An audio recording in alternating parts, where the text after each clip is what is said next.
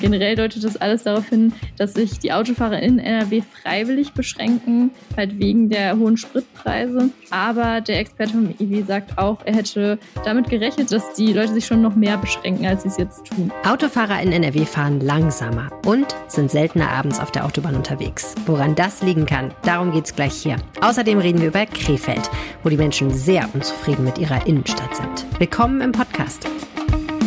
Rheinische Post Aufwacher. News aus NRW und dem Rest der Welt. Mit Helene Pawlitzki am Mittwoch. Schön, dass ihr zuhört. Wenn euch ein Thema auf der Seele brennt, über das wir mal sprechen sollten, schreibt mir an aufwacher.rp-online.de. Ich lese jede Mail. Jetzt die Nachrichten aus Düsseldorf, zusammengestellt von Antenne Düsseldorf. Ja, vielen Dank, Helene, und damit einen schönen guten Morgen aus unserer Redaktion hier in der Innenstadt. Ich bin Philipp Klees und das sind einige unserer Düsseldorf-Themen an diesem Mittwoch. Bis übernächstes Jahr sollen Busse und Bahnen an jeder Kreuzung in Düsseldorf Vorfahrt vor Autos bekommen. Das geht aus einem Zwischenbericht hervor, den die Stadtverwaltung heute dem Verkehrsausschuss im Rathaus präsentieren wird. Antenne Düsseldorf-Reporter Dennis Lieske hat ihn schon gelesen. Seit Ende 2014 rüstet die Stadt zusammen mit der Rheinbahn Ampelanlagen so um, dass Busse und Bahnen grün bekommen, wenn sie sich nähern. Bisher ist das bei etwa 320 der 550 Kreuzungen, die vom ÖPNV genutzt werden, erledigt. Die anderen 230 sollen jetzt angegangen werden werden. Zunächst die, an denen Straßen oder U-Bahnen fahren. Bis Anfang nächsten Jahres sollen sie an jeder Kreuzung in der Stadt Vorrang erhalten haben. Anschließend geht die Stadt die von Bussen genutzten Ampeln an.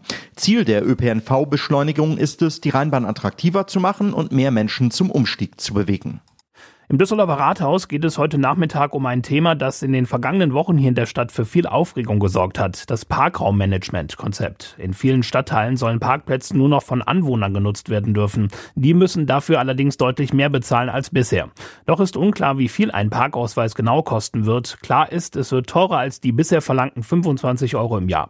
Die schwarz-grüne Mehrheit will heute die Stadtverwaltung zunächst beauftragen, ein Konzept für die Parkzonen zu erarbeiten. Im neuen Jahr soll dann über den Preis und weitere Einzelheiten diskutiert werden. Gelten sollten die neuen Regeln und Preise dann wahrscheinlich ab dem kommenden Sommer. Neben Anwohnerparkplätzen im öffentlichen Raum soll die Stadt in diesem Konzept auch Pläne für Quartiersgaragen, Lieferzonen und Fahrradabstellmöglichkeiten vorlegen.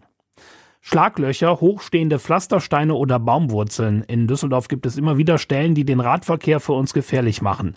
Der Fahrradclub ADFC will jetzt dagegen vorgehen. Antenne Düsseldorf-Reporter Dennis Krollmann mit Einzelheiten. Wir können aktiv mithelfen, dass es weniger Gefahrenstellen für Radfahrerinnen und Radfahrer gibt, indem wir sie der Stadt melden. Den Link dazu gibt es auf unserer Nachrichtenseite auf antennedüsseldorf.de. Außerdem fordert der Fahrradclub ein Sofortprogramm zur Beseitigung von Gefahrenstellen auf Radwegen. Im kommenden Jahr sollten im städtischen Haushalt die Mittel eingeplant werden, um die gröbsten Mängel zu beseitigen. Gerade jetzt in der dunklen Jahreszeit sind Hindernisse schwer zu erkennen und sorgen dafür, dass Menschen mit ihren Fahrrädern immer wieder stürzen und sich verletzen verletzen. Die DEG hat am Abend ihren Fans richtig Spaß gemacht. Das Team hat gegen den amtierenden Meister Eisbären Berlin einen überzeugenden 4 zu 2 Heimsieg eingefahren und ist bereit für das anstehende Derby gegen Köln.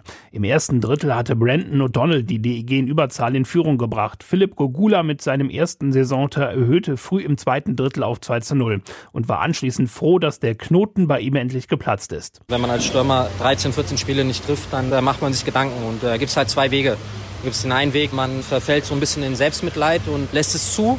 Oder es gibt einen anderen Weg und versucht hart zu arbeiten jeden Tag und man trainiert die Sachen, die, wenn es einigermaßen läuft, die funktionieren dann. Und das habe ich versucht zu machen und klar, Gott sei Dank ist es heute endlich passiert. Nach dem Anschlusstreffer brachten Tore von Alex Ehl und erneut O'Donnell die DEG endgültig auf die Siegerstraße. Jetzt am Freitag kommt es zum Derby gegen die Kölner Haie. Es gibt noch wenige Restkarten zu kaufen. Wir sind dann aber auch wieder live dabei und übertragen das Spiel im Radio. Die Antenne Düsseldorf Nachrichten zum Nachlesen auch in unserer App und auf antennedüsseldorf.de slash Nachrichten. Das waren die Nachrichten aus Düsseldorf. Kommen wir jetzt zu unserem ersten Thema. Autofahren, das ist für viele von uns ja immer noch die allerliebste Fortbewegungsart. Also schön gemütlich in seinen eigenen vier Metallwänden mit der eigenen Musik und den eigenen Leuten im eigenen Tempo und zum selbstgewählten Zeitpunkt ankommen. Naja, und der ein oder andere Stau in Nordrhein-Westfalen, der wird da möglicherweise gerne in Kauf genommen. Ich selber gehöre auch, muss ich sagen, zu gelegentlichen Autofahrern. Muss aber auch sagen, mittlerweile hat man ja hier und da schon fast ein schlechtes Gewissen, wenn man dann doch noch mit seinem alten Verbrenner unterwegs ist. Aber solange die Verkehrswende wenn noch nicht da ist, werden wir wahrscheinlich in Nordrhein-Westfalen in vielen Gegenden um das Auto nicht so einfach herumkommen. Neue Daten zeigen jetzt aber, dass wir in Nordrhein-Westfalen unsere Art, Auto zu fahren, ein bisschen geändert haben im Vergleich zum letzten Jahr. Wir fahren insgesamt langsamer und abends seltener. Total spannend. Jana Marquardt aus der Wirtschaftsredaktion hat sich diese Zahlen angeschaut. Hallo Jana. Hi. Welche Daten haben sich denn die Wirtschaftswissenschaftler vom Institut der deutschen Wirtschaft genau angeschaut, um das zu ermitteln? Das waren zwei ähm, Wissenschaftler, und zwar einmal ein Datenexperte und ein Verkehrsexperte. Und die haben mithilfe von Mobilitätsdaten den Autobahnverkehr 15 Wochen lang beobachtet, von Mai bis August. Und das haben sie auch 2021 schon mal gemacht und haben dann verglichen, also wie groß war die Gesamtzahl der Autos, wie hoch waren die Durchschnittsgeschwindigkeiten. Das konnten sie alles an diesen Mobilitätsdaten dann ablesen. Und sie haben sich jetzt in diesem Jahr gefragt, äh, inwiefern Autofahrer ihr Verhalten wegen der hohen Spritpreise vielleicht verändern würden. Und ähm, genau, was auch noch wichtig ist, ist, dass sie nur Autobahnabschnitte ohne Geschwindigkeitsbegrenzung beachtet haben. Okay, also da, wo man fahren konnte, so schnell wie man eben wollte. Das macht ja auch Sinn. Mhm. Schauen wir uns doch mal die Ergebnisse an. Die Masse des Verkehrs ist ja gleich geblieben, ne? Ja, das ist richtig. Ähm, und zwar ist sie ganz, ganz leicht gestiegen um 0,59 Prozent, also nicht der Rede wert. Ähm, Im Vorjahr, also 2021, waren 685 Millionen Autos, die da unterwegs waren in dem Zeitraum. Und in diesem Jahr waren es jetzt 690 Millionen. Also der Verkehrsexperte vom IW sagt, ähm, ja, der Verkehr ist halt fast gleich geblieben. Aber wenn man halt mal genauer hinschaut, dann gibt es doch Unterschiede zum Vorjahr. Genau, die Autos, die da unterwegs waren, die sind insgesamt etwas langsamer gefahren. Genau, das ist richtig. Und zwar ist generell ähm, die Durchschnittsgeschwindigkeit gesunken von 116,5 Stundenkilometer auf 115 Kilometer pro Stunde. Und was auch noch sehr interessant ist, ähm, also es ist so, ähm, die Richtgeschwindigkeit liegt ja bei 130 Kilometer pro Stunde und ähm, die, der Anteil der Fahrer, die langsamer als die Richtgeschwindigkeit gefahren sind, ist um vier Prozentpunkte gewachsen auf 81 Prozent. Okay, ähm, klingt jetzt nicht nach so riesigen Sprüngen, aber ähm, das sind ja alles Durchschnittswerte. Das heißt, insgesamt mhm. drücken die Leute weniger aufs Gas. Hat das was mit Spritpreisen zu tun? Ja, davon gehen zumindest die Experten vom Institut der deutschen Wirtschaft aus, ähm, dass sich die Menschen eben freiwillig beschränken und dann eben langsamer fahren, weil sie so weniger Sprit verbrauchen. Okay. Wir sind ja auch zu anderen Zeiten unterwegs nach diesen Zahlen. Was hat sich da genau verschoben? Genau, ähm, und zwar sieht man das deutlich in den Tagesmustern. Ähm, es war halt 2021 so, dass ähm, weniger Pendler unterwegs waren. Also es hat jetzt deutlich zugenommen morgens, äh, wohingegen abends die Straßen bzw. Autobahnen äh, leerer geblieben sind als im vergangenen Jahr. Ähm, das zeigt sich besonders zwischen 16 und 19 Uhr ähm, oder beziehungsweise noch krasser zwischen 16 und 17 Uhr, weil da ist ein Rückgang um fast 10 Prozent zu verzeichnen im Vergleich zum Vorjahr. Und äh, besonders auffällig ist es auch von 19 Uhr bis Mitternacht, weil da ist tatsächlich ähm, der Autobahnverkehr um 20 bis 30 Prozent geschrumpft auf den Autobahnen. Und was auch noch ganz interessant ist, ähm, dass die alle vor allem zu diesen Zeiten selten schneller als Richtgeschwindigkeit unterwegs waren. Hm, okay. Also morgens fahren mehr Leute zur Arbeit auf der Autobahn. Genau. Die müssen ja auch irgendwie wieder zurückkommen, also mutmaßlich fahren sie dann irgendwann auch wieder zurück, aber nach Feierabend dann nicht mehr so viel durch die Gegend. Ist das die Interpretation? Ja, genau. Also der Experte vom IW sagt eben, wenn Leute halt ganz früh schon zur Arbeit fahren, dann kommen sie ja nicht erst irgendwie um 17, 18, 19 Uhr nach Hause. Und da ist es tatsächlich wirklich so, dass der Verkehr deutlich abgenommen hat. Er führt es darauf zurück, dass äh, die Leute eben ihren Freizeitverkehr abends eingeschränkt haben und morgens halt eben häufiger unterwegs sind, weil sie jetzt wieder aus dem Homeoffice zurückgekehrt sind ins Büro. Und ähm, der Freizeitverkehr abends könnte halt auch deswegen geschrumpft sein, weil es ja zwischen ähm, Juni und August das 9-Euro-Ticket gab und dann viele wahrscheinlich irgendwie auf die Bahn, ähm, auf den Bus umgestiegen sind. Hm. Plus, wir hören ja immer wieder, dass Menschen nicht mehr in gleichem Maß wie vor der Pandemie abends weggehen und zum Beispiel Konzerte woanders besuchen oder irgendwelche anderen Veranstaltungen, für die man vielleicht mal von Stadt A nach Stadt B fährt, ne? Ja, genau. Das äh, sind alles Faktoren, die da irgendwie mit reinspielen können. Ähm, einerseits ähm, muss man aber auch sagen, dass ja die Corona-Beschränkungen vor einem Jahr eben auch viel strenger waren als jetzt. Also jetzt sind die ja so gut wie aufgehoben. Deswegen ähm, ja hat sich äh, ist es auch alles ein bisschen schwierig zu vergleichen. aber generell ist es wohl so, morgens mehr Pendler, abends weniger Leute, die irgendwie in ihrer Freizeit unterwegs sind. Mhm, echt spannend. Generell, genau, und generell deutet das alles darauf hin, dass sich die Autofahrer in NRW freiwillig beschränken, halt wegen der hohen Spritpreise. Ähm, aber der Experte vom IW sagt auch, er hätte damit gerechnet, dass es schon noch mehr, also dass die Leute sich schon noch mehr beschränken, als sie es jetzt tun. Also er meint, es wäre ähm, nur eine leichte Anpassung an die hohen Spritpreise. Mhm, ja, auch spannend, ne? dass alle eigentlich stöhnen über die Preise an der Tankstelle, aber dann das Auto offensichtlich doch nicht unbedingt stehen lassen. Vielleicht auch, weil an der einen oder anderen Stelle Alternativen fehlen. Glaubst du, dass diese ganzen Trends auch ein bisschen was damit zu tun haben, dass generell mehr Awareness dafür da ist, dass man mit dem Autofahren nicht gerade was Gutes für die Umwelt tut? Also dass Leute dann eher mal sagen, ich gucke mir dann doch noch mal alternative Verkehrsmittel an? Ähm, ja, das kann ich mir schon gut vorstellen. Also ich denke vor allem, dass jüngere Menschen ähm, immer weniger irgendwie darauf aus sind, mit dem Auto zu fahren und auch seltener sich dafür entscheiden, irgendwie vielleicht selber ein Auto zu haben, höchstens mal irgendwie Carsharing nutzen. Und ich glaube, das wirkt sich tatsächlich auch alles darauf aus. Und was natürlich auch sein kann, es gibt ja auch äh, relativ viele E-Autos inzwischen und die können teilweise gar nicht viel schneller als Richtgeschwindigkeit fahren. Deswegen kann das da auch noch mit reinspielen. Stimmt. Danke, Jana Marquardt. Gerne. Bis bald. Wenn euch dieser Podcast schlauer macht, dann deshalb, weil Kolleginnen wie Jana Marquardt für euch recherchieren. Unterstützt die Arbeit der Redaktion mit einem RP Plus Abo. Für weniger als 35 Euro im Jahr bekommt ihr Premium-Zugang auf RP Online und macht damit auch diesen Podcast möglich. Das Angebot findet ihr auf rp-online.de slash Aufwacher-Abo. Vielen Dank. Krefeld, die Samt- und Seidenstadt. Ein altes Klischee, aber ein schönes. Leider gar nicht samtig und seidig geht es in der Krefelder Innenstadt zu.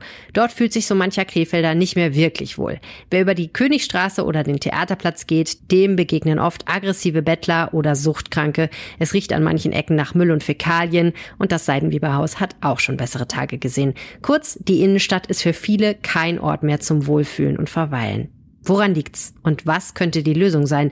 Darum ging es gestern beim RP Live Talk mit dem Leiter der Krefelder Lokalredaktion Jens Voss und ich habe anschließend mit ihm darüber gesprochen. Jens Voss in Krefeld ist nicht alles Gold, was glänzt. Wo liegen die Probleme? Ein Problem ist, dass Krefeld äh, mittlerweile ein umfassendes Schmuddelimage hat. Ähm, es gibt einen Brennpunktplatz, das ist der Theaterplatz. Da muss es einen Neuanfang geben. Der hätte auch großen symbolischen Wert. Und wir brauchen mehr Ordnungskräfte in der Innenstadt, die für Sauberkeit und auch Sicherheitsgefühl sorgen. Das ist noch nicht ausreichend der Fall. Wenn ich jetzt durch die Krefelder Innenstadt gehe, was sehe ich dann konkret, was mich stört? Also ein Problem, was immer wieder genannt wird, ähm, ist die Bettelei. Das ist in den letzten Jahren, hat das dramatisch zugenommen.